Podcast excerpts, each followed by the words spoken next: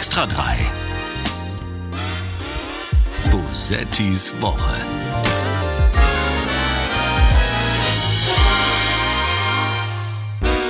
Der Feind hört mit und es ist nicht immer sinnvoll, alles, was man liefert, alle Karten offen zu legen, um dem Feind dann äh, äh, darzulegen, wozu man in der Lage ist und wozu man nicht in der Lage ist. Mhm. Dieses immer in der Abwägung zu behandeln, ist auch Aufgabe und nicht alleine darauf zu schielen, wie kommen wir denn jetzt in der Öffentlichkeit rüber.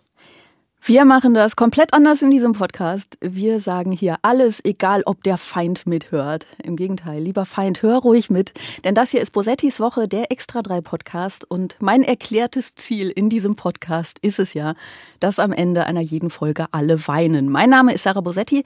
Ich spreche hier jede Woche mit einem Gast oder einer Gästin über alles, was in den vergangenen sieben Tagen passiert ist. Diese Woche sitzt mir eine Frau gegenüber.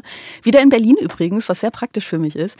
Äh, eine Frau, die ihr vermutlich alle aus dem Fernsehen kennt. Sie ist Gastgeberin der Ladies Night im Ersten. Sie hat einen Podcast mit Gerburg Janke, die ja letzte Woche hier war. Und sie hat steht zumindest auf Wikipedia, 2001 mal in einer Folge der Lindenstraße eine Prostituierte gespielt. Lisa Feller ist bei mir. Habe ich damit all deine Verdienste aufgezählt, Lisa? Ja, mehr war nicht. Also das und zwischen 2001 und was haben wir 22 war auch sonst nichts. Es war sonst nichts. Nein, das ist sehr sehr schön, weil diese Lindenstraßengeschichte an die habe ich wirklich lange nicht mehr gedacht, aber es im Prinzip war das natürlich, wie es sich gehört, ordentlich erstmal mit einer Bordsteinschwalbe einsteigen ins Mediengeschäft und danach lief alles sehr rund. Okay, schön. War es eine Sprechrolle? Es also war, eine, oder war es so? Also es war es war eine Sprechrolle und ich habe ähm, in einer Szene mit Willi Herren im Bett gelegen uh. und wollte eigentlich los. Und dann, ich finde auch diese Sätze, die man dann lernen muss, also die sind so grandios. Ähm, ich gucke so auf die und sage, oh, ich muss los. und ich muss zum Bahnhof. Und ich, ich erinnere mich da noch so gut dran. Und Willi Herren sagt, wieso Bahnhof? Das ist doch gar nicht dein Gebiet. Und ich sage dann diesen Satz, der sich mir die Hirnrinde eingebrannt hat. Ja, normalerweise nicht, aber da treffen sich so ein paar Big Bosse von der Fleischerinnung. ist das große Drehbuchkunst? Ich glaube, seitdem hat sich einfach auch nichts geändert. Ist das nicht der Satz, den du auch jetzt am häufigsten sagst in deinem Leben und auf der Bühne? Leute, ich muss los. Da treffen sich so ein paar Big Bosse von Sorry, der Fleisch. Ja, schön. Sorry, ich muss los. Da treffen sich so ein paar Big Bosse von der Fleischerinnung. Ja, und, äh, dieser, und die zweite Szene, das ist dann so, dass ähm, es ist so geil, wenn ich das jetzt erzähle. Dem Olaf war ja der Schniepel abgeschnitten worden. Oh mein Gott. Ja, und ich sollte ihn also wieder auf Vordermann bringen. oh mein Gott. Herzlich willkommen zu diesem Satire-Podcast mit Niveau und Inhalt. Ja, wir ähm, reden über Politik und Gesellschaft. Wie man merkt, aber das muss ich noch, das war so schön. In der zweiten Szene war mein Text, dass Willi Herren dann sagt, und wie war's? Und dann sage ich, ja, nix lief. Hast du dem sein Löres mal gesehen? Und jetzt gib mir meine Kohle und dann hau ich ab. Und dann sagt Willi, was war abgemacht? Äh, keine Leistung, keine Kohle, also zieh Leide oder sowas. Sonst kannst du deine, und jetzt Achtung, Kauleiste aus dem Gully klauben. So, du kannst dir vorstellen, wie es lief. Sonst kannst du deine Kauleiste aus dem Gummi klauen. Scheiße. Okay, nochmal. Sonst kannst du dein Kaugummi aus dem Gulli. Okay, nochmal. 20 Versuche oh, später sagte der Regisseur, sag doch nicht klauben, sondern fischen. Und deswegen sagt er jetzt, sonst kannst du deine Kauleiste aus dem Gulli fischen. Und dann ging's. Ist ehrlich gesagt auch ein bisschen schöner. Also glauben ist so, ich weiß nicht, wie es dir geht, aber es ist nicht das häufigste Wort oder das Wort, das ich am häufigsten benutze. Ich glaube, ich habe glauben. seit 20 Jahren das erste Mal wieder gesagt. Das habe ich da geglaubt. Geglaubt, ja. Ich möchte aber auch, es ist ja ein bisschen, es ist ja eine Tradition die, in diesem Podcast und es ist erst Folge 7, aber ne, wir fangen früh an mit Traditionen, dass ich meine Gäste oder Gästinnen zum äh, Beginn erstmal beleidige. Und ich habe tatsächlich überlegt, wie ich dich beleidigen kann. Und ich habe eine Beleidigung aus meinem Gehirn geglaubt. Mhm. Und zwar möchte ich dich für deine, ähm, für deine Mailbox-Ansage beleidigen. Ich, ich rufe dich mal kurz an, ja, du darfst nicht rangehen. Okay. Dann kommt nämlich, wenn man Lisa Feller anruft, dann kommt nämlich folgendes. Na, wenn das nicht mal die Mailbox ist, hm, schade. Aber jetzt bist du ja eh schon dran, dann hinterlass doch einfach eine Nachricht. Danke. Das kommt, wenn man Lisa Feller anruft. Ich weiß nicht, ob man das verstanden hat, war wahrscheinlich furchtbare Qualität, ne? Aber ähm, das ist so schön, weil ich habe dich ja angerufen vor, vor ein paar Tagen und ich habe gelacht, als ich das gehört habe. Hab mir dann aber gedacht, wenn man jetzt verliebt in dich ist, Ne? Und man ruft dich immer wieder an, weil da war mal was und es war ganz besonders für, für einen selbst und du fandst es auch so mittel und deswegen meldest du dich nicht mehr und man denkt aber, hey, vielleicht gibt es ja doch noch eine Hoffnung und man ruft dich an und ruft dich nochmal an, ruft dich nochmal an. Und jedes Mal, wenn man dich anruft, äh, anruft kommt dieses höhnische, ach, die Mailbox, schade, schade, schade. Da, ist das mit der Verliebtheit, glaube ich, einfach ganz schnell vorbei. Insofern ist es vielleicht sogar ganz gut. Und ich wundere mich, warum ich seit Jahren Single bin. Ich fürchte es. es liegt wahrscheinlich an meiner Mailbox, ne? Wenn die Leute sagen, ich gib mir den Ruck, ich. Okay, ich rufe sie an. Na, wenn das nicht mal die Mailbox ist. Ja, okay. ich glaube auch. Ich bin ganz froh, dass wir diese Frage direkt zum Anfang des Podcasts geklärt haben, weil das ja schon wieder so positiv ist und das wollen wir ja gar nicht. Kommen wir, kommen wir mal zu Unangenehmerem. Cringe der Woche.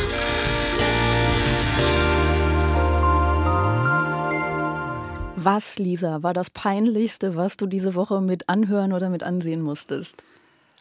Boah, ich glaube, das Peinlichste finde ich diesen Livestream von der, Übert also diese Übertragung von der Gerichtsverhandlung Johnny Depp gegen Amber Heard.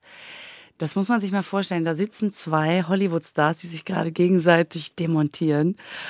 Und man guckt einfach zu. Weltweit sieht man, wie zwei Menschen zerknirscht im Gerichtssaal sitzen und über einzelne Male im Gesicht, kann ein Handy ein, eine Strieme hinterlassen oder nicht. Und Leute sitzen davor und, und gucken sich das an. Guckst du das an? Und kannst du kurz, kurz zusammenfassen, was passiert ja. ist? Weil ich bin tatsächlich nicht so drin im Thema. Ja, ich bin auch mehr im Thema Johnny Depp als Amber Heard. Aber naja, und jetzt sind die halt dabei, sich echt gegenseitig das Leben schwer zu machen. Und ich finde das so interessant. Also ich habe es nicht geguckt. Ähm, aber ich bin dem kaum entronnen, weil Leute auch sehr viel darüber schreiben. Das heißt, ja. es ist eh schon ein Thema, bei dem ich das Gefühl habe, das kann man auch für sich machen. Ja? Also Thema ist häusliche Gewalt. Ach so, richtig? Entschuldigung. Genau, nee, nur dass ich nicht äh, ähm, völlig durcheinander bin. Ja, ja, die haben sich, glaube ich, 2015 oder so, haben die sich kennengelernt, haben sehr schnell danach, ein paar Monate später geheiratet oder vielleicht auch ein paar Jahre früher schon. Nee, 2016 hat sie Bevor glaub, sie sich kennengelernt ja, haben, sie geheiratet. Entschuldigung, ja. dass ich da jetzt auch in, der, in den Annalen nicht so firm bin, aber ich glaube 2016 hat sie die Scheidung eingereicht nach einem Vorfall. So, und jetzt kriegt man immer wieder neue Vorfälle Fälle aufgetischt. Da war der Vorfall. Dann kommen irgendwelche Tonbandaufzeichnungen, was ich besonders interessant finde. Ähm, komme ich gleich nochmal zu. Jedenfalls hat sie die Scheidung eingereicht, dann gab es den Prozess wegen häuslicher Gewalt. Jetzt äh, hat er sie aber wegen Verleumdung verklagt. Und mhm. sie hat ihn wiederum aber auch verklagt. Und unterm Strich verliert man ein bisschen den Überblick, weil der Ursprung des Ganzen für mich nicht mehr ganz klar ist. Es geht wahrscheinlich um verletzte Eitelkeiten, um Verletztheiten, um ähm, vielleicht auch Macht, um ich weiß es nicht, worum es letztendlich geht, aber aber ist es nicht auch, also ich habe jetzt, ich habe, glaube ich, eigentlich nur zwei Dinge hauptsächlich mitgekriegt. Und zwar einmal, dass es ein bisschen uneindeutig ist, wer jetzt wem häusliche Gewalt angetan hat oder ob beide oder ob niemand, was vielleicht noch die unwahrscheinlichste Variante ist. Das andere ist, es geht völlig überraschenderweise um sehr viel Geld, oder? Ist es nicht, sind es nicht 50.000, 100.000? 50 Millionen? Millionen natürlich. Ich denke schon gar nicht in den Größenordnungen, in denen ich sollte. Ja, es klingt so ein bisschen nach, ich verklag dich auf 30, 12 Tastillionen. Ne? Genau, und das ist aber die, die, die Lebensrealität dieser Menschen. Ja. Also das ist wirklich Geld, das dann tatsächlich von dem einen vollen Konto aufs andere volle Konto an irgendeinem Punkt wandert. Das, das ist, glaube ich, so ein bisschen das Problem, das ich damit habe. Also häusliche Gewalt ist ja ein total ernstes Thema und ich will das überhaupt nicht ins Lächerliche ziehen. Ich habe zugleich, erwische ich mich selber, und ich finde das auch gar nicht gut, ne, aber ich erwische mich selber ein bisschen dabei, dass ich Schwierigkeiten habe, das ernst zu nehmen. Wenn sich also, weil das sind ja echte Menschen, die echte Gefühle haben. Ne? Und ich finde es ja eigentlich immer schwierig, wenn Menschen, die man aus Medien kennt, man die nicht mehr so richtig als Menschen sieht oder die ne, immer dieses, dieses die da oben Phänomen so anwendet. Ja. Und zugleich erwische ich mich dabei, dass ich das ein bisschen habe, dass diese wahnsinnig reichen Menschen irgendwie alle sind so ein bisschen wahnsinnig und haben ihre merkwürdigen Beziehungen und heiraten nach ein paar Monaten, lassen sich dann wieder scheiden und äh, prügeln sich gegenseitig und dann verklagen die sich auf diese Unsummen, die ja auch mit, mit einem Gerechtigkeitsgefühl überhaupt nichts mehr zu tun haben können. Ne? Und, und ich habe fast ein bisschen das Gefühl, dass das so diese Fälle häuslicher Gewalt, die es, die es ja leider in Massen gibt, so ad absurdum führt. Ja, ich weiß, was du meinst. Also ich mache ja seit wirklich vielen Jahren ähm, viel fürs Frauenhaus in Münster, weil mhm. ich die persönlich kenne und ähm, bin da auch viel im Gespräch. So und das sind im Prinzip Fälle. Also ja, einerseits ist es wirklich so die da oben, andererseits ist es dasselbe wie im Kleinen nur ein paar Nullen dran. Ja, ja, genau. Also deswegen meine ich, also ich sage das alles quasi unter dem äh, unter dem, dem Label Selbstkritik. Also ich erwische mich dabei, dass ich so, dass das irgendwie so ein bisschen fühle, dass ich denke, was, was tun die da in Hollywood? Die sind doch alle verrückt. Und denke so, eigentlich ist es falsch, weil das sind echte Menschen, die haben, letztlich haben die absurderweise genau dieselben Probleme wie Menschen, die sehr viel weniger Nullen auf dem, auf dem Konto haben. Ja, und das ist, es ist auch so, so ja, genau, genau. Es ist ähm, auch total interessant, was dann, also was dann so passiert mit den Leuten, die sich das alles angucken. Es ist ja auch Hollywood, wie du schon sagst. Das heißt, man guckt irgendwie auch einer Inszenierung zu. Mhm. Man, also, als würde man irgendwie einen Film gucken, weil man diese Gesichter ja auch aus Filmen kennt. Und jetzt, oh mein Gott, also diesen, diesen zerknirschten Ex-Ehemann, den spielt er wirklich gut. Also, also ich finde, ich finde durchaus interessant an dem Fall, dass es so uneindeutig ist. Also, dass, ähm, sehr viel häufiger vorkommende ist natürlich, dass, der, ähm, dass die häusliche Gewalt vom Mann ausgeht, der Frau gegenüber.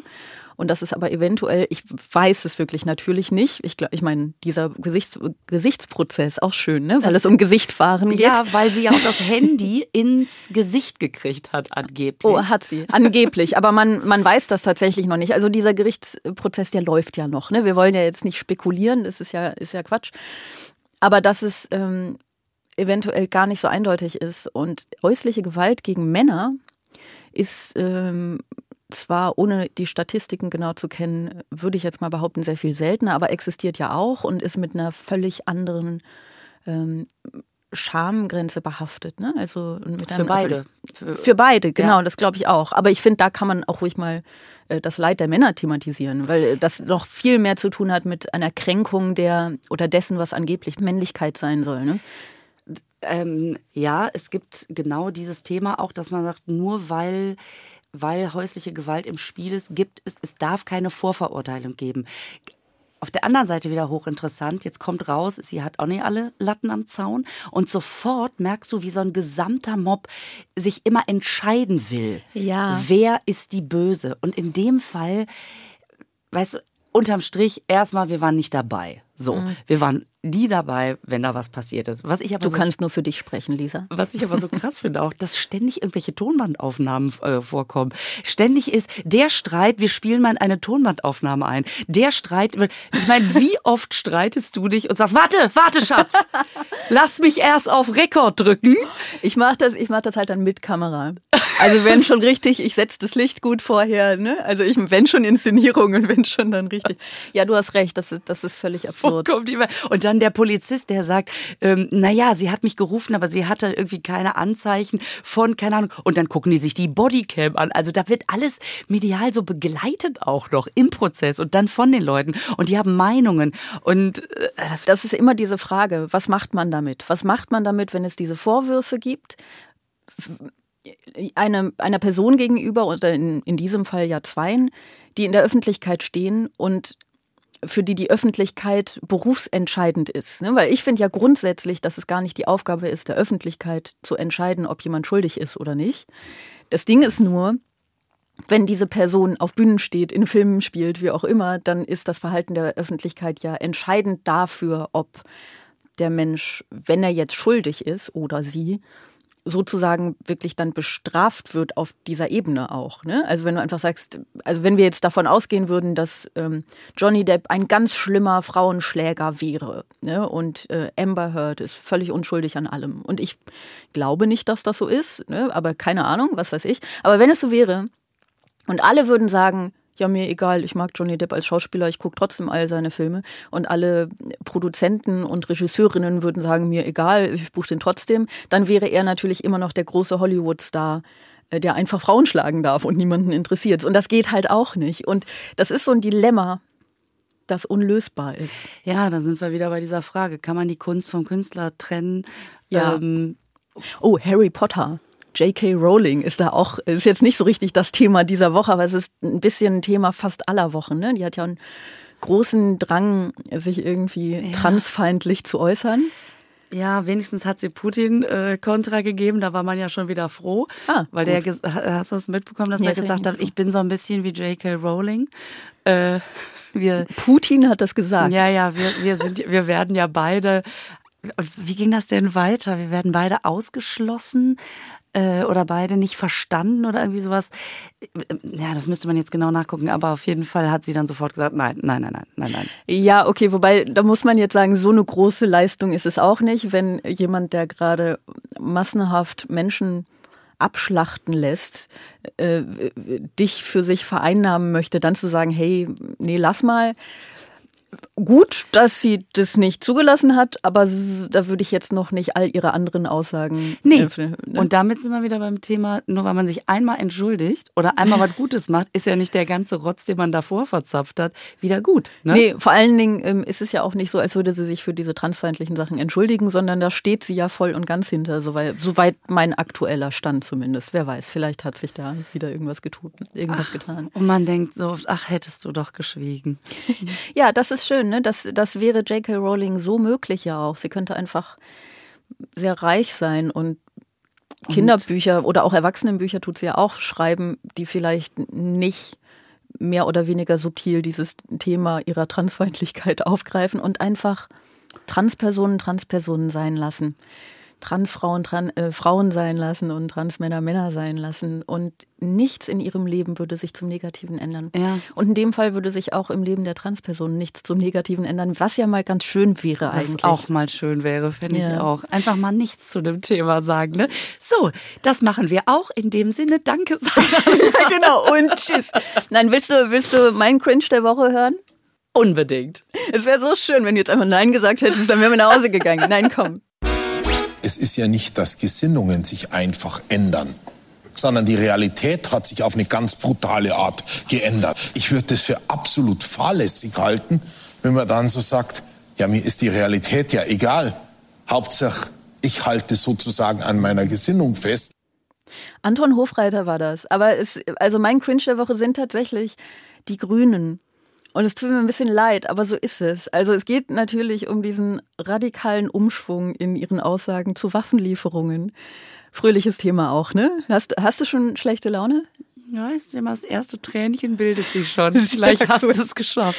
Sehr gut. Ja, natürlich ist das ein schweres Thema. Aber es geht ja auch um schwere Waffen.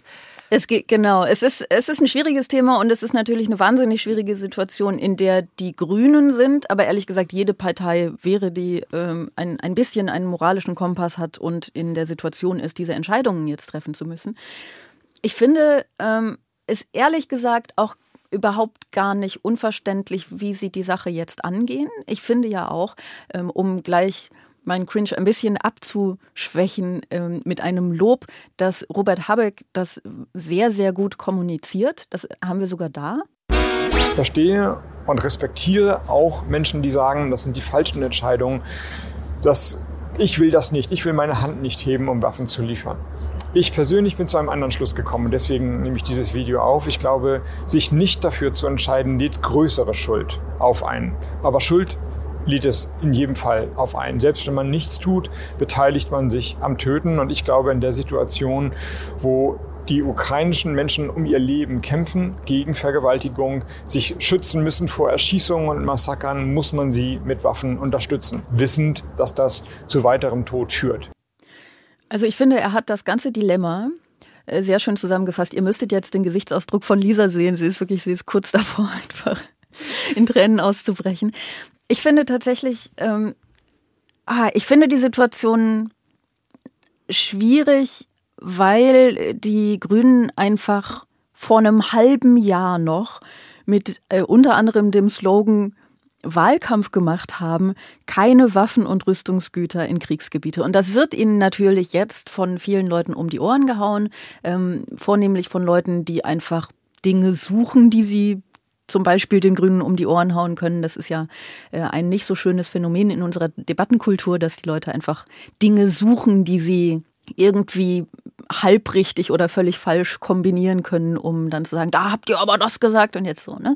Das Ding ist, sie haben ja nicht, also die Leute, die diese, die diese Dinge suchen, die sie gegen einen verwenden können, haben in dem Fall aber nicht ganz Unrecht.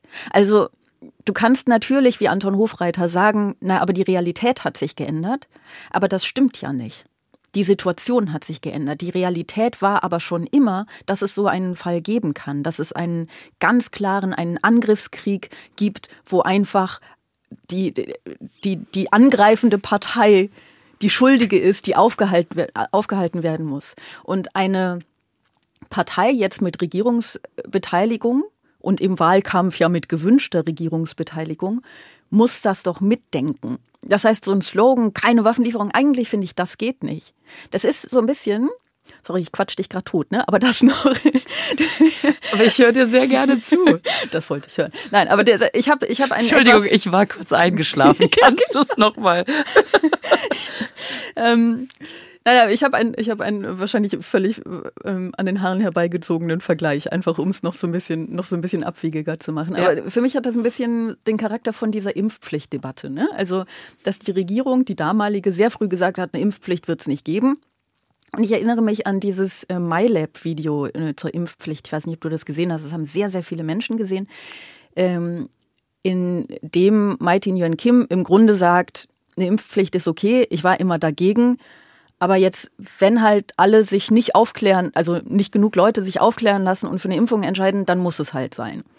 Und ich schätze sie sehr, finde aber die Argumentation schwierig, weil dann warst du doch von, von Anfang an für eine Impfpflicht, für den Fall, dass sie notwendig wird dann hast du nur gehofft, dass sie nicht notwendig wird. Und das, um zurück zu den Waffenlieferungen zu kommen, sehe ich da halt genauso. Da müssten doch die Grünen, wenn sie ehrlich und offen da schon gewesen wären, so wie sie es jetzt, glaube ich, sind, müssten sie doch sagen, wir sind gegen Waffenlieferungen in Kriegsgebiete, außer ein Fall wie dieser tritt ein. Und ich habe den, das nicht vorausgesehen, aber ich bin auch keine Politikerin, vor allem nicht mit Regierungsverantwortung. Und ich glaube, dass du als Politiker, Politikerin ähm, so differenziert gar nicht kommunizieren darfst. Ähm, ja, ich glaube, das ist ein Problem, weil diese Slogans, die man immer hört, sind, ich finde, da kann man jetzt wahnsinnig viele ähm, Versprechen der letzten Jahre ranziehen, die wahrscheinlich inzwischen einfach obsolet geworden sind, weil das sich so gar nicht durchführen lässt. Ähm, hab natürlich jetzt keins parat, aber ähm, die sind ja immer sehr brachial. Und ich habe letztens noch gehört, ein Politiker, der ehrlich ist, ja, der kommt nicht weit. Die Leute wollen nicht denken. Die wollen Lösungen vorgesetzt bekommen. Und wenn du sagst, passt auf, Leute, wegen der Waffen. Ähm, ich weiß, was du meinst und du hast völlig recht. Also, leider. Leider, das ist es eben. Und deswegen entsteht natürlich bei den Leuten, die gerne mit Differenzierung arbeiten würden, dieser Frust, weil du ja irgendwann, wenn du das ein paar Mal erlebt hast, so einen Spruch hörst und denkst, ach kommt Leute, und wenn es irgendwo knallt, dann müsst ihr ja eh umdenken. Also dann verliert man auch so ein bisschen ähm, die, die Empfänglichkeit für solche Slogans, weil man denkt, ja, abwarten.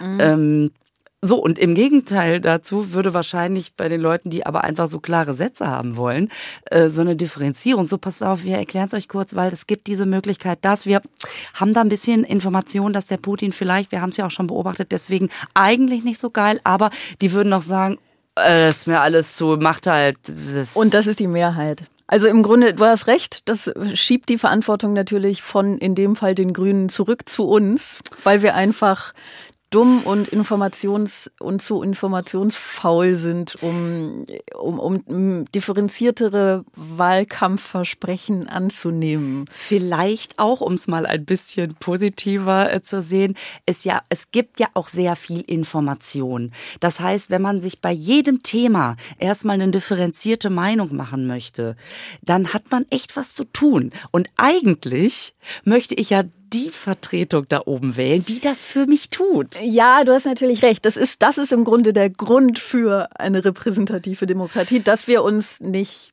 drum kümmern müssen. Aber ich glaube, dass, dass, ähm, dass wir als Bevölkerung äh, da ein bisschen zu weit gehen im uns nicht drum kümmern. Also wir leben immer noch in der Demokratie, die äh, ist ein bisschen Arbeit, die muss man ab und zu mal pflegen und streicheln und ihr gut zureden, so, ne? Das müssten wir schon irgendwie immer noch tun. Und ich glaube, also ich bin da nicht so gnädig in meinem Urteil ähm, uns, uns als Bevölkerung gegenüber. Ich finde, wir, wir müssen das eigentlich leisten. Das müssten wir eigentlich auch eigentlich leisten. Und ich habe das Gefühl, dass das ein bisschen aufbricht, weil die letzten Jahre sehr bequem waren. Also ich finde dieser Aspekt, dass Politik wirklich was mit meinem Leben zu tun hat, den kriegt man jetzt vermehrt mit. So mhm. vor zehn Jahren war das so ein bisschen so scheißegal, wie ich das Kreuz mache. So, ne, wir leben hier in Peace und Harmonie und was die da draußen machen, hat ja nichts mit mir zu tun, ne? Ja. So. Und jetzt fängt man an, sich für, also Moment, wie viel Prozent sind die Gasspeicher gefüllt?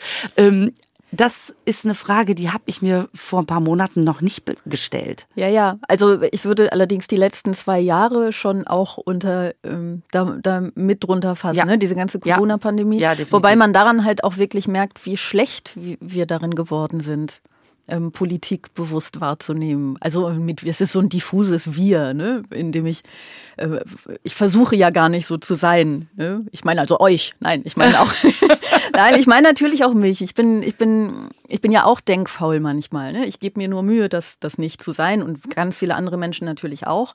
Aber insgesamt ist es, wenn du in einer äh, Demokratie lebst und wenn du in einem Wohlstand lebst, der dir erlaubt, nicht über über Politik nachzudenken, dann wird man da, glaube ich, tatsächlich auch schlechter drin. Also die reine Tatsache, dass es sowas wie ähm, Freiheitseinschränkungen geben kann, war ja in den Köpfen der Menschen offensichtlich überhaupt gar nicht da. Mhm. Und dass das nicht sofort Diktatur bedeutet und dass das eine Berechtigung haben kann, eine Notwendigkeit und was da in diesem ähm, äh, skurrilen Buch namens Grundgesetz überhaupt drinsteht. Ne? Und dass man ähm, dass man Artikel im Grundgesetz gegeneinander abwägen muss. All diese Dinge, die waren ja ganz offensichtlich völlig undenkbar für Leute. Für Leute, deswegen schreien sie, sobald sie irgendwie mal eine Maske tragen müssen, schreien sie halt Diktatur. Was wirklich, sagen wir mal so, nicht ganz richtig ist.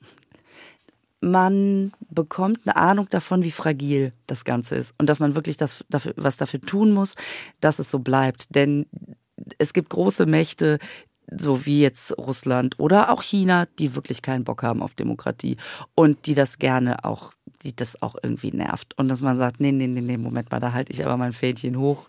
Ähm, das finde ich, ist schon mehr ins Bewusstsein gerückt. Ja, das, also du hast das sehr schön gesagt und ich hoffe, dass du recht hast damit, in dem Sinne, dass nicht nur du das erkennst, sondern dass das viele Menschen erkennen. Also meine Kinder wissen es auf jeden Fall, weil ich es denen ständig sage. das ist gut. Jeden Morgen so, sei dankbar, Kind. Ja, Mama, nerv nicht. Das finde ich sehr schön. Komm, wir kommen nochmal zu was Schönem. Gewinner der Woche. Wie könnte das nichts Schönes sein? Wer ist es für dich? Ja, Elon Musk, denn er kauft Wahrscheinlich Twitter. Für lockere 44 Milliarden.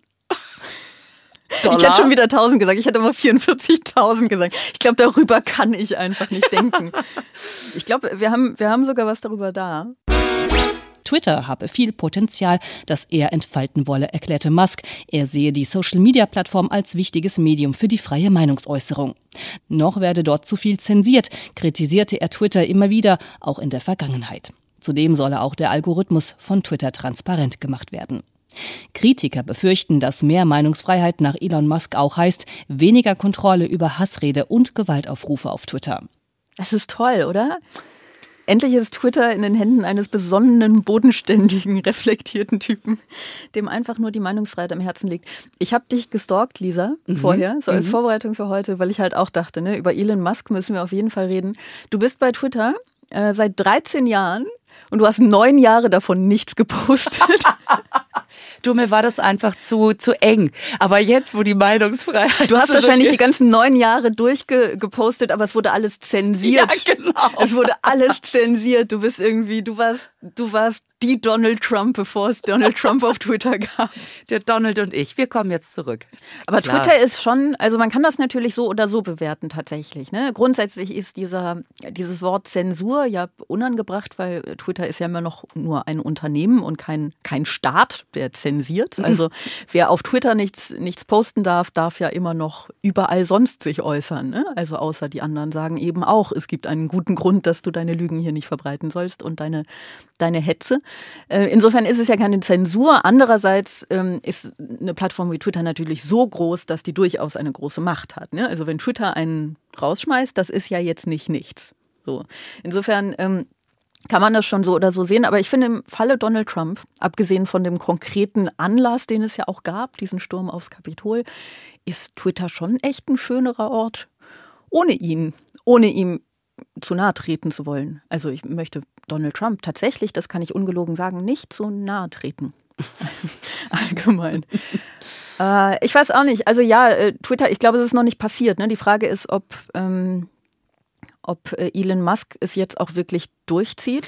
Ja. Elon Musk, der übrigens mal mit Amber Heard zusammen war, das habe ich als Vorbereitung für diese, diesen Podcast gelesen. Ansonsten weiß ich sowas nicht. Ja, das ist auch wieder, man weiß, ob es nur eine Affäre war oder nicht. Es gab doch diesen ominösen Dreier mit Cara Delevingne. Oh mein Gott, ich habe keine Ahnung. Ich bin wirklich. da bin ich wieder im wollen wir, noch über, wollen wir noch über Mode reden? Dann bin ich ungefähr genauso gut darin. Ich habe keine Ahnung. Ich wollte gerade mal so angeben mit so ganz kurzem Halbwissen. Guck mal, das habe ich gelesen. Ansonsten weiß ich sowas gar nicht.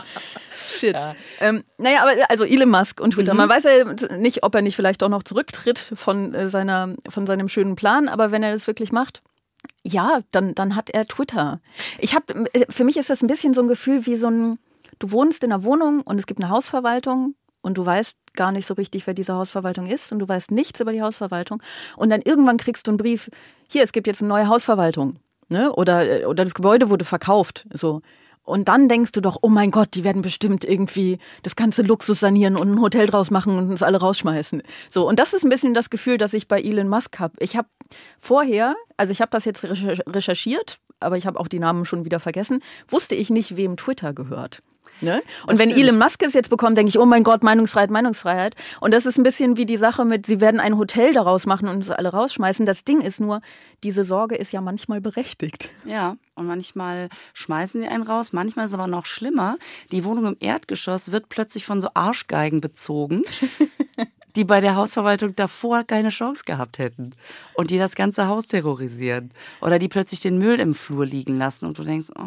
Das ist schlimmer als rausgeworfen werden? Ich weiß es nicht. Ja, ist ja. wahrscheinlich beides doof. Das eine. Ja. In dem Fall, nee, doch. Also in dem Fall ist es, glaube ich, in dem Haus wäre es andersrum schlimmer. Bei Twitter ist es dann tatsächlich so rum schlimmer, wenn die Arschgeigen wieder einziehen. Mhm. Das, das könnte vielleicht so sein, ja. ja. Also ähm, die Frage ist ja sowieso, warum macht er das? Ähm, klar, es ist Macht. Der, das, ne, das, ich meine, der hat jetzt irgendwie Tesla, äh, SpaceX, äh, PayPal gegründet. Boah.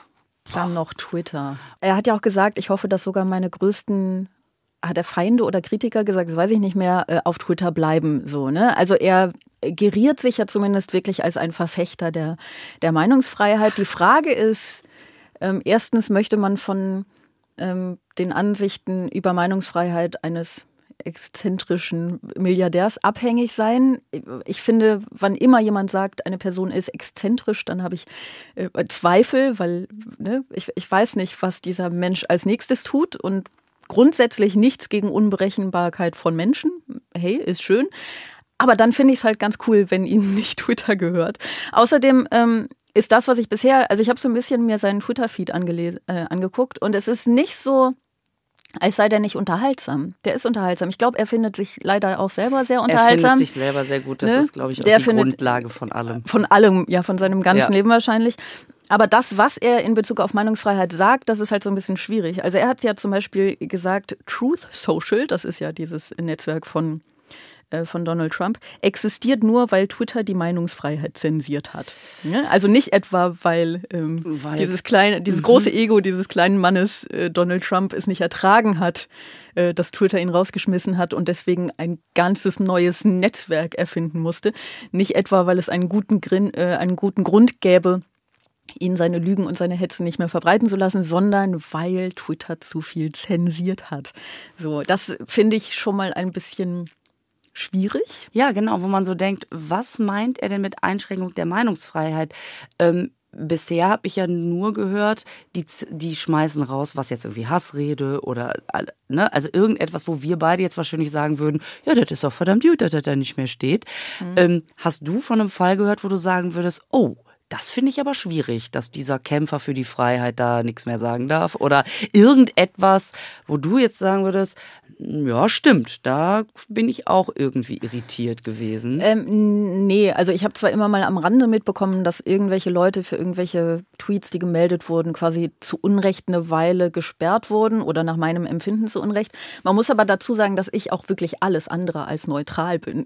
Also, und das ist halt auch schwierig. Also ich, ich aber ist Elon Musk ja vielleicht auch nicht. Nee, ist er nicht, ist er nicht, das stimmt. Das, ähm, da, da wollte ich nämlich auch noch zu kommen. Also ich will nur sagen, es ist grundsätzlich natürlich immer schwierig, wenn es eine Instanz gibt und die gibt es mit Twitter jetzt und die wird es mit Elon Musk dann ja auf Twitter auch geben, wenn es eine Instanz gibt, die das entscheidet. Das ist, das Problem ist nicht so eindeutig zu beantworten. Also grundsätzlich könnten wir natürlich sagen, wir sind uns alle einig, wir sind für Meinungsfreiheit, aber erstens meinen das nicht alle gleich ehrlich und zweitens ist eben die Frage, wie man sie wie man sie definiert und was man auch, das finde ich immer ganz lustig, was man als neutral ansieht. Elon Musk hat gestern ähm, auf Twitter so ein, so ein Bild gepostet, ähm, mit quasi mit drei, drei, drei Bilder waren es. Ne? Im ersten Bild steht links ein Liberaler, rechts steht ein Konservativer und Elon Musk steht so ein bisschen, also nicht ganz in der Mitte, sondern ein bisschen weiter links, also ein bisschen weiter bei dem Liberalen. Das zweite Bild ist, ähm, der Liberale geht weiter nach links, sodass Elon Musk, ich glaube, in der Mitte steht. Auf dem dritten Bild geht er noch viel weiter nach links und wird zu einem Woken, hat er ihn dann, glaube ich, genannt. Ne? Ist ja auch so ein schöner Kampfbegriff, Woke. Und plötzlich, dadurch, dass sich ja dann die Skala insgesamt vergrößert hat, steht Elon Musk, obwohl er sich nicht bewegt hat in seinen Positionen, auf der rechten Seite. So, ne? Also das ist die Grundaussage. Die Rechten, die Konservativen, die Rechten haben sich nicht bewegt, Elon Musk hat sich nicht bewegt, aber die Linken sind viel linker geworden. So. Und das ist ja auch so eine Erzählung, die gerne äh, erzählt wird. Ja, ein Narrativ. Genau, es ist ein schönes Narrativ, ähm, weil es in sich so stimmig ist, nur die Prämisse ist falsch. Nämlich, dass die Erzählung richtig ist. So, ne? Also es ist ja, es haben sich ja alle möglichen Menschen in alle möglichen Richtungen bewegt. Und zu sagen, dass er bezieht das natürlich auf die USA, dass sich da die Konservativen nicht nach rechts bewegt hätten, ist halt auch eine steile These. Ist so. wirklich eine sehr steile These, ja. Ja, ja. ja vor allen Dingen sowas wie ähm, der, der, der Sturm aufs Kapitol war ja nur dank Twitter möglich. Ja. Und ähm, dazu sagen, das reicht mir noch nicht. Also das war wirklich. Genau, das war ja auch nichts Großes. Ja. Das ist, was ist da, fünf Menschen oder so sind da? Ich weiß nicht genau, ja. wie viele gestorben. Es ist, das ist ja nichts, nicht wahr? Da ist mir auf Twitter noch nicht genug äh, gesagt worden zu. Also schwierig, wirklich ja, schwierig. schwierig. Und, ähm, und, die, und man weiß eben auch, das ist genau das, was will er? Was will er denn eigentlich noch? Ich meine, der könnte ja auch in seinem Häuschen sitzen, aufs Wasser gucken, seinen Kindern beim Aufwachsen zu gucken. Aber das ist natürlich Quatsch. Wenn du dein Leben lang so ein Getriebener warst. Genau, dann, dann hörst du nicht damit dann auf. Dann hörst du nicht auf. Und dann muss es halt so, was ist denn Weltherrschaft? Wie machen wir das? Politik ist zu begrenzt. Da bist du nur in einem Land. Da musst du dich dann auch wieder mit, oh, mit so Lobbys und äh, auseinandersetzen und dem Volk was erklären und so. Ey, dann kaufe ich doch Twitter.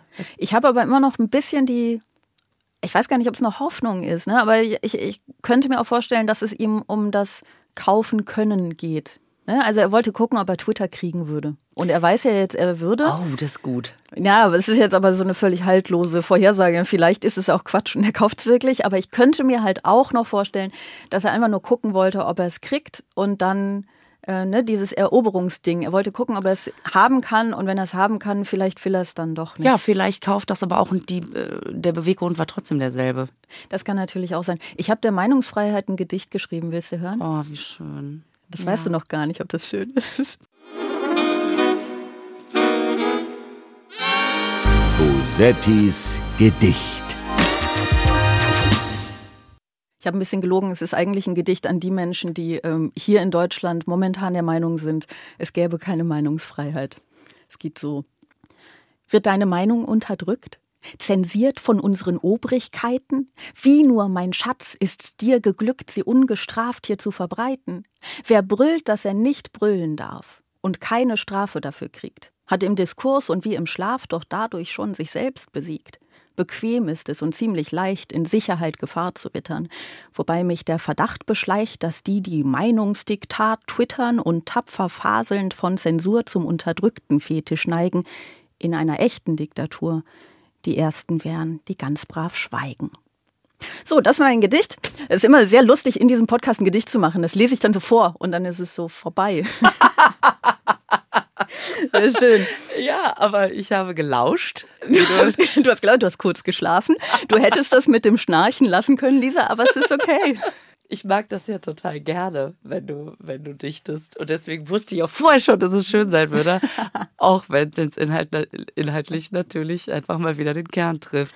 Ja, hoffentlich, hoffentlich. Ich habe ähm, das nochmal nachgeschaut. Also es gibt ja, ähm, es gibt ja so Listen, ne? so der, der äh, beziehungsweise Rankings der Pressefreiheit zum Beispiel. Und es gibt ja auch diesen Prosperity Index der Londoner Denkfabrik Legatum Institute. Und ähm, da ist unter anderem aufgeführt, auf welchem Rang sich äh, die Länder äh, in Sachen Meinungsfreiheit ähm, befinden. Und Deutschland liegt auf Platz 22, was gar nicht so gut ist. Und es gibt ein Land, es liegt auf Platz 24, also ähnlich, und äh, zwar Frankreich. Und ich will ehrlich gesagt, ich weiß nicht, wie es dir geht, aber gar nicht groß über diese Prä Präsidentschaftswahl reden, weil es mhm. mich alles so. Äh, mhm. Aber wir haben ähm, ich habe was, habe was mitgebracht, das, wie ich finde, die Reaktion auch meine auf diese äh, Wahl in Frankreich ganz schön zusammenfasst.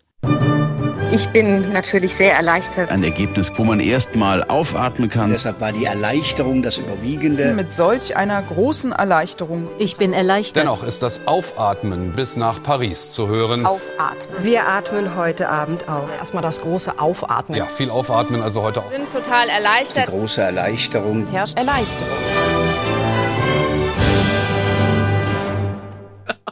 Da bin ich aber jetzt auch erleichtert. Ja, ich bin auch ein bisschen. Vor allem, dass wir es nicht mehr, dass wir es jetzt einfach auch nicht mehr ausdiskutieren müssen, oder?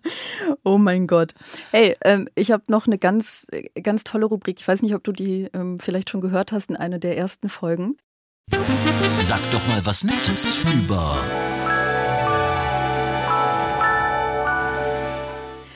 Sag doch mal was Nettes über diese Herren,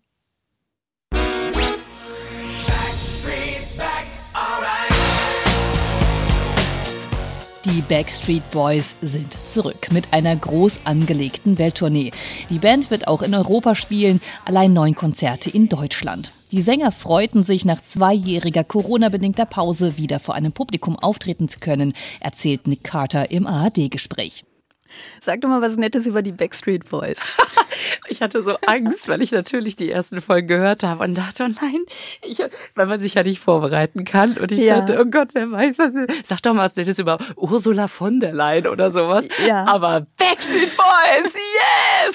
Oh mein Gott, es ist ein Fangirl. Ich habe ein Fangirl hier sitzen. Ich war mal auf einem Konzert von denen vor 20 Jahren oder so. Krass. Ja, ja, ja. Ich Und wie war's? Ja, super natürlich, weil man ja auch beseelt dahin geht schon. Das ist ja egal, wie es wird. Man geht ja weg. Man weiß vorher schon. Das finde ich auf jeden Fall super, wenn die Jungs natürlich ironisch, auch damals schon total ironisch. Ja. ja. Aber wie alt warst du denn? Ja. Ich glaube, das war zur Studienzeit. Ja. Also das, du bist zur Studienzeit. Mhm, deswegen ja auch ironisch. Mhm. Ähm, ich möchte dir jetzt wirklich nicht beleidigen, aber wenn du so wenn da noch so eine Eins vorne gewesen wäre bei deinem Alter, hätte ich das sehr Ich bin hochbegabt. Ich habe mit 19 das Examen gemacht. Ja, ich verstehe. Okay, du warst also 15. Wir können alle beruhigt aufatmen. Lisa war erst 15, als sie ironisch auf ein Backstreet Boys Konzert gegangen ist. Ja, ich meine, das war diese Boyband-Zeit, ne? Das, äh, da gab es einfach wahnsinnig viele Jungs, die zu fünft in der Reihe stehen und dasselbe machen. Und die hatten natürlich irgendwie die, die Ohrwürmer. Also ja, hatten sie wirklich, ne? Ja. Also ich war nie, nie Backstreet Boys Fan. Ich muss aber zugeben, dass ich trotzdem all ihre Texte einfach immer noch kann. Und ich fand schon damals absurd, dass ich sie konnte, aber das war, man kam nicht drum herum. Man kam nicht drum herum. Ich war tatsächlich nicht Fan. Also, dass ich jetzt äh, mir, mir Poster aufgehängt hätte. Dafür war ich vielleicht dann doch ein bisschen zu alt. Aber ich fand die super. Ja, vor allen Dingen die, äh, die Plakate hängen jetzt überall. Und dann kam sogar die Fernsehwerbung. Und ähm, als er kam, die sind wieder auf Tour, da dachte ich, ah krass, da muss ich unbedingt Frauke anrufen.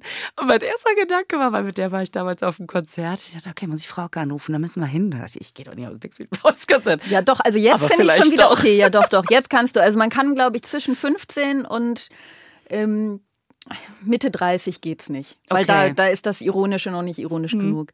Obwohl du mhm. könntest jetzt so, also jetzt gehen ja dann die Eltern mit ihren Kindern eventuell, aber die gehen natürlich zu heutigen Boygroups, ne? Also diese, das ist ja jetzt keine, das ist ja eine Man Group inzwischen. Die sind ja gar keine Boys ja, mehr. Stimmt. Also es Retro hat eine unheimliche Macht, ne? Retro hat eine Un und es ist auch einfach, ich habe das nochmal nachgeschaut, die haben sich 93 ge gegründet, das ist fast 30 Jahre her. Oh das ist ja jetzt nicht so, ah, da waren wir vor fünf Jahren, ach, jetzt ist lustig, es ist 30 30 Jahre her. So alt sind wir noch gar nicht. Was ich ganz lustig finde, ist, die haben ja nie so richtig aufgehört, auf Tour zu sein. Ach. Offenbar. Also das, ähm, deswegen war das, was wir da gerade gehört haben, ja auch so schön, weil das so ein, die haben jetzt halt Corona-Pause gemacht, wie alle anderen Menschen auch. Haben die die ganze Zeit durchgespielt? Ich weiß nicht, ich habe ich hab, ähm, äh, intensiv recherchiert zu dem Thema, was bedeutet, dass ich mir ihren Wikipedia-Artikel kurz angeguckt habe. Ähm, da stand schon irgendwie noch eine Tour, noch ein Album, der steigt aus, steigt wieder ein. Also es ist auch sehr schön, ja. schön schönes, schönes Soap-Drama alles. Ähm, so genau habe ich es mir aber nicht durchgelesen. Aber die haben nicht so richtig, die haben sich bestimmt auch mal aufgelöst und wieder neu gegründet, das weiß ich nicht. Aber die waren jetzt nicht 20 Jahre weg die sind, die, die reiten immer noch auf der Welle ihres Erfolgs. Stell dir vor, du bist mal erfolgreich, machst einfach deinen Job weiter und bist tätig in deinem Job. Und 20 Jahre später fragt eine Zeitung, was macht eigentlich? Ja, was mich viel mehr beschäftigt, ist diese Frage, wenn du einmal Erfolg hast, also richtig unfassbar viel Erfolg wie die und wir können halt immer noch mitsingen. Also ich nicht, ich kann nicht singen, aber so, ich könnte, wenn jemand zuhört, immer noch mitsingen. Und die Fans, das sind ja die von früher hauptsächlich, die können natürlich diese ganzen Lieder von, Lieder von früher mitsingen. Das heißt, die wollen die ja dann auch hören. Ja. Und dann spielst du, also die haben offenbar auch neue Alben gemacht, aber die spielen halt wahrscheinlich immer noch denselben Scheiß von vor 20, 30 Damit Jahren. Damit geht es ihnen nicht anders wie irgendein Schlagerstar, der gerade bei der Baumarkteröffnung seinen Hit aus den 70ern singt. Und ich frage mich, wie es ihnen damit geht, weil ich will gar nicht, ne, ich will sie gar nicht verhöhnen. Es ist ja, es ist ja ein unglaublicher Erfolg, den sie hatten. Und es ist ja auch schön, wenn sie immer noch Fans haben, ne? Und wenn sie, wenn Leute das immer noch hören wollen. Ich stelle es mir nur so, also ist, man muss ja nicht mal Kunst machen oder Kunstartiges dafür, um das irgendwie nachvollziehen zu können. Aber stell dir mal vor, du würdest immer reduziert auf das, was du vor 20 Jahren mal so gesagt hast. Man denkt doch immer so, mein Gott, was habe ich denn mit mit, mit 20, mit 16, wie alt auch immer die waren, was habe ich denn da für einen Scheiß gelabert? Weißt du, was ich auch total spannend daran finde, die Leute sagen ja dann immer sehr schnell, ja komm ey, bei der Kohle, das hat aber nichts mit dem Gefühl zu tun, das du auf der Bühne hast. Da, ist, da sind wir wieder bei dem Thema, das, was ich am Anfang angesprochen habe, in Bezug auf dieses sehr viel ernstere Thema häusliche Gewalt bei ja. Johnny Depp und, und ähm, Amber Heard. Da, da, hat, da ist es halt wieder so, die werden ja nicht als richtige Menschen gesehen. Ne? Mhm. Also die sind, natürlich haben die unglaublich viel Geld, vermutlich, wenn sie es nicht irgendwie verprasst haben. Ne? Und verdienen ja auch, wenn die immer noch so große Hallen spielen, da, da kommt ja richtig, richtig Geld rum.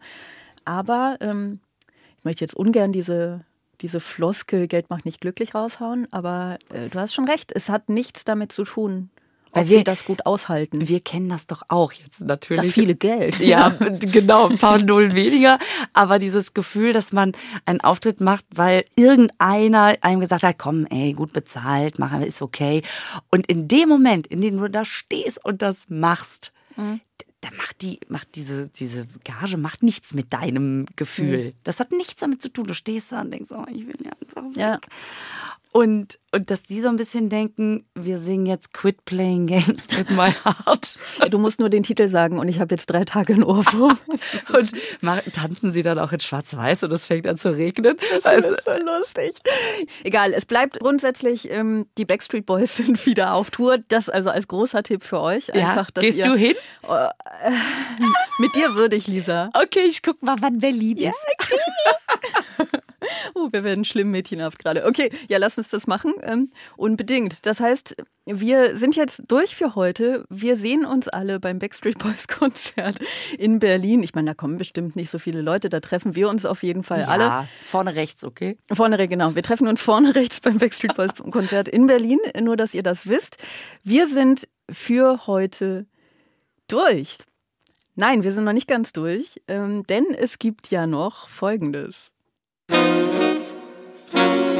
Eine letzte Frage.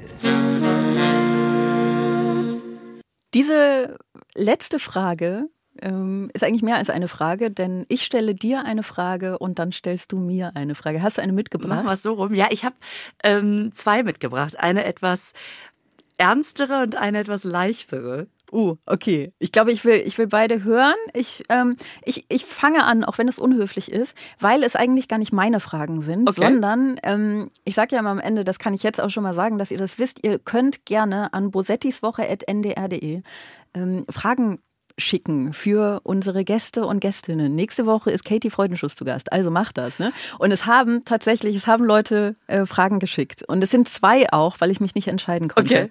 Okay. Okay. Erste Frage. Norbert fragt, wie schafft sie es, sie, das bist du, im ersten Augenblick des Auftritts gut gelaunt und dynamisch rüberzukommen, auch wenn ihr gar nicht danach ist? Woher weiß Norbert denn, ob mir danach ist? das weiß ich nicht. Norbert, hm. ähm, weil ich tatsächlich ähm, Drogen nehme. Die, Nein, ich nehme Drogen. Das ist schon keine, keine, Drogen, keine Drogenvorherrlichung. Oh Gott, wir fangen schon wieder an. Ja.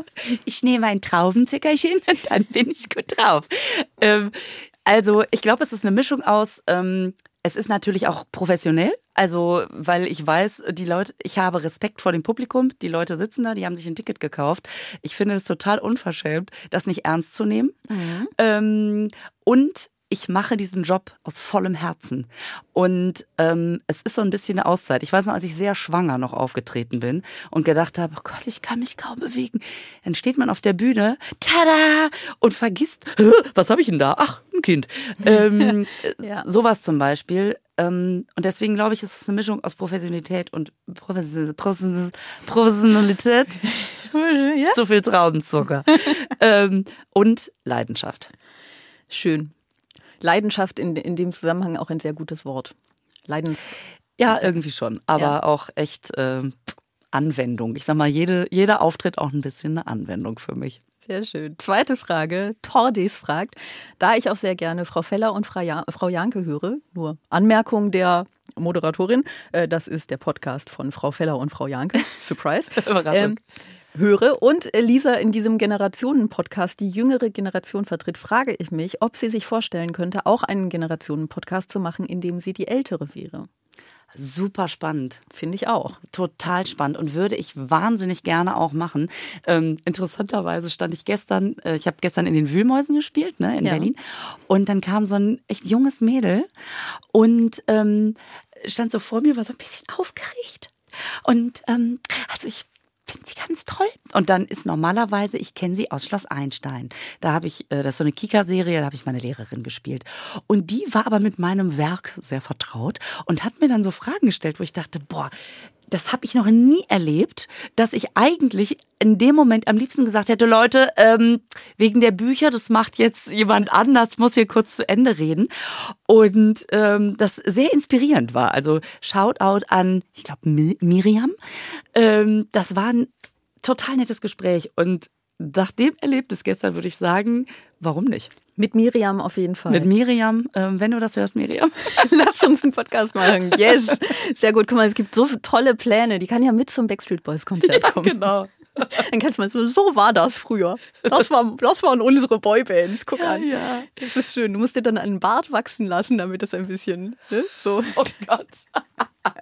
Okay, was sind deine Fragen? Ich habe Angst. Ähm, nee, ich äh, habe mich ehrlich gesagt gefragt, warum das noch keiner gefragt hat. Ähm, wie hast du gelernt, mit diesen Hate-Kommentaren umzugehen? Und beschäftigen sie dich über Lesen und Wegklicken inzwischen immer noch hinaus? Ich habe, ähm, also ich muss das vielleicht zur Erklärung sagen, deswegen war Lisa auch nicht so verwundert, dass ich ein, ein Gedicht gelesen habe. Ich habe mir ja irgendwann angewöhnt, aus den schönsten Hasskommentaren, die ich bekomme, Liebeslyrik zu machen, ne? weil das äh, Spaß macht. Und das ist tatsächlich, ähm, das ist einfach in dem Moment passiert, in dem ich immer mehr dieser Kommentare bekommen habe. Weil ich irgendwann dachte, ich muss was machen mit dieser negativen Energie. Das war also in dem Sinne kein Lernprozess, sondern ähm, das war so der Gedanke, da ist so viel, so viel Negatives man muss was Positives daraus machen. Und ähm, das ist furchtbar albern natürlich, diese Liebeslyrik. Also das sind sehr alberne Gedichte. Die machen aber ganz viel Spaß und die machen auf der Bühne auch ganz viel Spaß, was den Kommentaren immer so ein bisschen die Macht nimmt, weil die mhm. wollen ja, dass man klein ist und leise ist und aufhört und äh, sich fürchtet und so und nicht, dass man zwei Stunden auf der Bühne mit Publikum Spaß damit hat. So, äh, das heißt, das ist der der Weg, den ich ja gefunden habe. Ähm, und tatsächlich macht es nicht so viel mit mir. Also es macht mich so ein bisschen traurig, dass Leute in unserer Gesellschaft so ein furchtbares Leben zu haben scheinen, dass sie nicht mit sich und der Welt klarkommen, ohne solche Dinge zu schreiben. Aber so mich persönlich trifft es ehrlich gesagt nicht besonders, weil ich immer denke, die meinen ja gar nicht mich. Die kennen mich ja gar nicht. Ne? Also selbst wenn man mich hassen könnte, was bestimmt möglich ist, dann müsste man mich ja kennen, um zu wissen, warum. Und die sind ja einfach irgendwelche Heinis im Internet, die schreiben, man soll dir den Kopf abschneiden. So. Und äh, ich meine, ich bin sehr dagegen, dass sie das tun natürlich. Aber ich denke so, eigentlich schreiben sie sowas ja nur, weil sie ähm, politisch eine andere Meinung haben und nicht klarkommen damit, dass ihre Meinung nicht die einzige ist. Oder weil sie ein Problem damit haben, dass eine Frau ihnen was erzählt. Das ist ja auch oh ja. bei einigen oh, Leuten. Da können wir noch ein ganzes Thema können wir eine ganze, Genau, können wir eine ganze Folge drüber reden. Mhm. Ähm, da, das ist ja so ein bisschen Ding, ne? dass Leute äh, was heißt Leute, dass es Menschen gibt, die sich ungern von Frauen was erzählen lassen, vor allen Dingen, wenn es irgendwie politisch wird, vor allen Dingen, wenn es um Feminismus geht, werden die Leute ja immer ganz, ganz, ganz, ganz, ganz wütend. Und mit die Leute meine ich natürlich nur einige Leute. So, also ähm, nee, mich, mich trifft es nur bedingt. Ich glaube, das ist sehr gesund. Ja. ja. Und jetzt noch die zweite Sache. Okay. Ich habe gehört, dass du aus Aachen kommst. Yes. Kannst du? Nein. So in irgendwas Rheinisches? Kannst Überhaupt du das? nicht. Ich kann das gar, gar nicht. nicht. Ich, ich bin total Aachen unfähig. Oh. Also ich glaube, wenn ich so, äh, wenn ich so länger als äh, zwei Tage am Stück in Aachen bin, dann passiert es so, aber wirklich nur, wenn man ganz doll darauf achtet, dass sich mein Sprachrhythmus so ein bisschen, bisschen anpasst. Aber ich kann, nee, ich habe leider das oder zum Glück, das ist Ansichtssache, das nie gelernt. Meine Familie hat nie Öcher platt gesprochen. Also es gibt schon, es gibt schon so Worte, ne, so uselig zum Beispiel, uselig. die einfach ganz toll sind, ja. uselig. Und die, ähm, die habe ich schon auch mitbekommen von meiner Familie und die, die äh, benutze ich auch. Ironisch natürlich. Klar. Aber ähm, ansonsten, nee, ich kann keine Dialekte. Ich kann Holländisch. Wie schön. Ja, aber ich, also ich kann, ich kann andere Sprachen. Das ist aber moi. Ich, ja, oh, ja, aber ich spreche Flämisch. Ich habe in, in Brüssel studiert. Ja, das ist noch, noch lustiger. Ne? Es ist noch lustiger. Es ist wirklich, ähm, ja, also ich habe sie wirklich, ich will mich nicht über sie, doch ich will mich über sie lustig machen. Weißt du warum? Ich darf mich über die Flamen, glaube ich, zumindest in Maßen lustig machen in ihre Sprache, weil ich da, ich habe da fünf Jahre gewohnt und sie haben sich natürlich, als ich ihre Sprache gelernt habe, sehr ausführlich über mich lustig gemacht. Deswegen kann ich es noch ein bisschen zurückgeben. Nein, es ist sehr schön. Ich finde es das schönere Holländisch tatsächlich. Cool. Es ist super lustig. Alles, was man darin sagt, ist lustig. Ich weiß gar nicht, wie Leute äh, traurig sein können in dieser Sprache. Ähm, und, und ich habe es sehr gern. Aber es ist jetzt auch schon lange her. Guck mal, es ist ein bisschen so eine Oh mein Gott, sind wir alt Folge. Ja, stimmt. Mit, ähm, mit Soap-Elementen. das ist ganz wo ich mit einer jüngeren Person einen Podcast machen werde. Genau. Miriam, melde dich. Wirklich, melde dich ja. unbedingt. So, ähm, das war die heutige Folge. Wenn ihr die äh, ganz toll fandet, dann dürft ihr euer Lob wie immer schreiben an bosettiswoche.ndr.de. Wenn ihr sie nicht ganz toll fandet, selbst wenn ihr sie nur halb toll fandet, dann dürft ihr uns natürlich nicht schreiben. Ihr dürft uns wirklich nur schreiben, wenn ihr es gut fandet. Ich habe es schon gesagt, eure Fragen Die letzte Frage, die dürft ihr äh, natürlich auch an diese E-Mail-Adresse schreiben. Nächste Woche ist Katie Freudenschuss dabei. Ähm, das heißt, wenn ihr eine Frage an Katie Freudenschuss habt, dann schreibt sie da rein. Ähm, und wenn ihr die nächste Folge nicht verpassen möchtet, dann könnt ihr diesen Podcast natürlich abonnieren. Das ist sehr sinnvoll. Abonniert ihn. Und wir hören uns in einer Woche wieder. Danke, Lisa. Danke für die Einladung. Schöne sehr Woche. schön mit dir. Danke, fand ich auch. Tschüss. Tschüss. Okay. War's das? Ja. Ja. Dann wünsche ich ein schönes Wochenende. Extra 3. Bosettis Woche.